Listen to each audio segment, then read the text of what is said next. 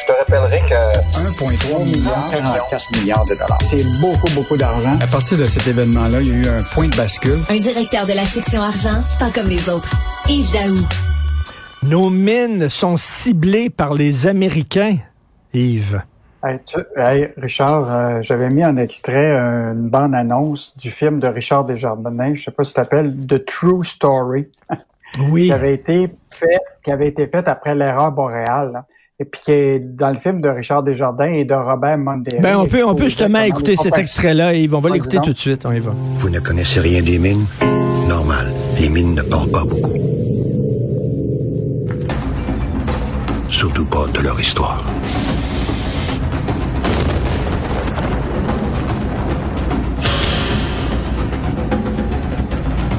Quand le gouvernement vient pas t'aider... Ça, c'est l'histoire du Québec, les mines. Et euh, on a des mines euh, qui regorgent de métaux précieux et euh, ça attire les Américains, les investisseurs. En fait, rappelle-toi, Richard, on avait fait un dossier, je sais pas si tu te rappelles, où ce qu'on disait que Ben oui. peine deux des 22 mines du Québec appartenaient à des Québécois.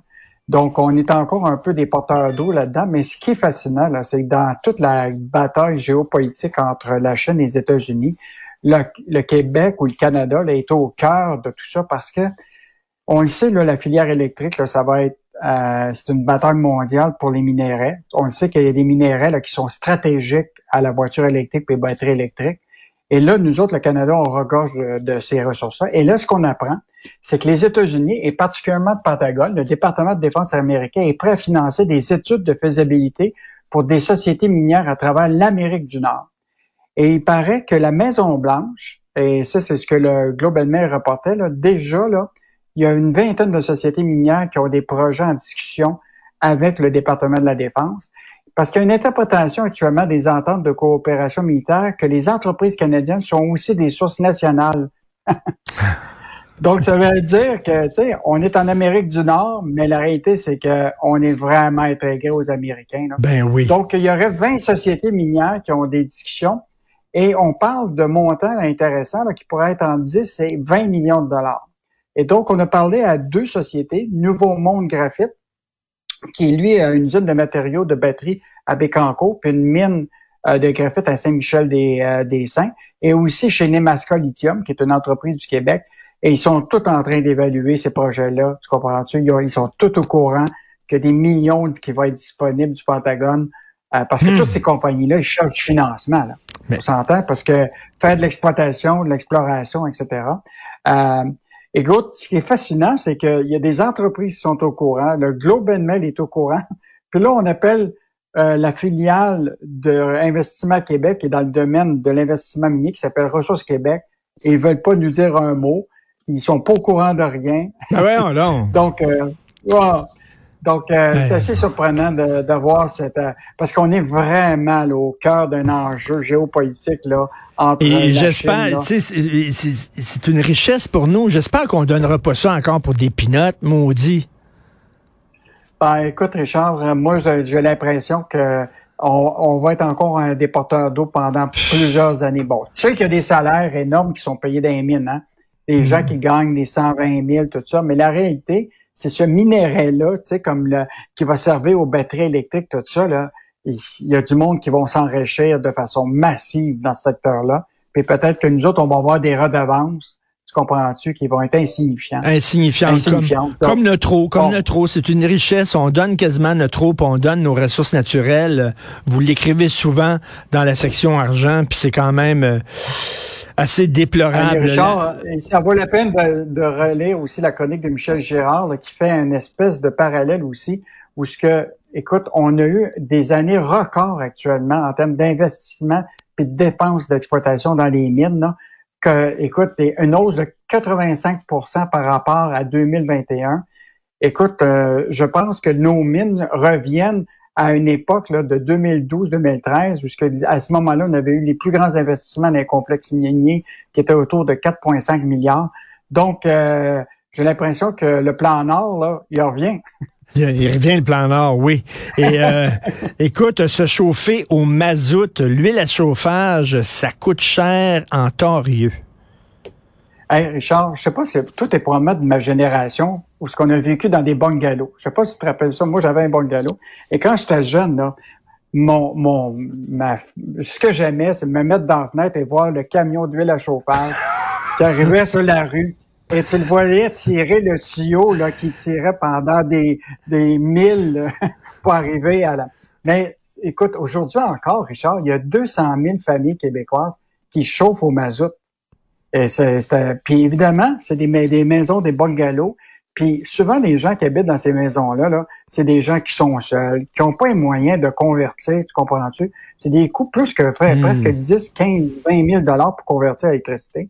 Et là, ils se retrouvent aujourd'hui, ces gens-là, là, écoute, le prix du mazout a doublé en un an. Donc, pour se chauffer l'année passée, ça coûtait un dollar du litre. Là, ça en coûte presque 2 dollars et, et, 4 le litre. Ça veut dire là, que c'est presque 1000 dollars de plus pour ces gens-là pour se chauffer au mazout. Là. Donc, euh, ah, cette histoire-là est intéressante parce que c'est quand même 200 000 Québécois, mais ça rappelle toute une époque de notre histoire qu'à un moment, tous les Québécois chauffaient à l'huile au Québec. Ben oui, mais au gaz aussi. Hein? Moi, j'ai un, genre de foyer au gaz chez moi, puis on a reçu la facture récemment. Là. Aïe, aïe, chauffer au gaz, ça coûte cher aussi, beaucoup.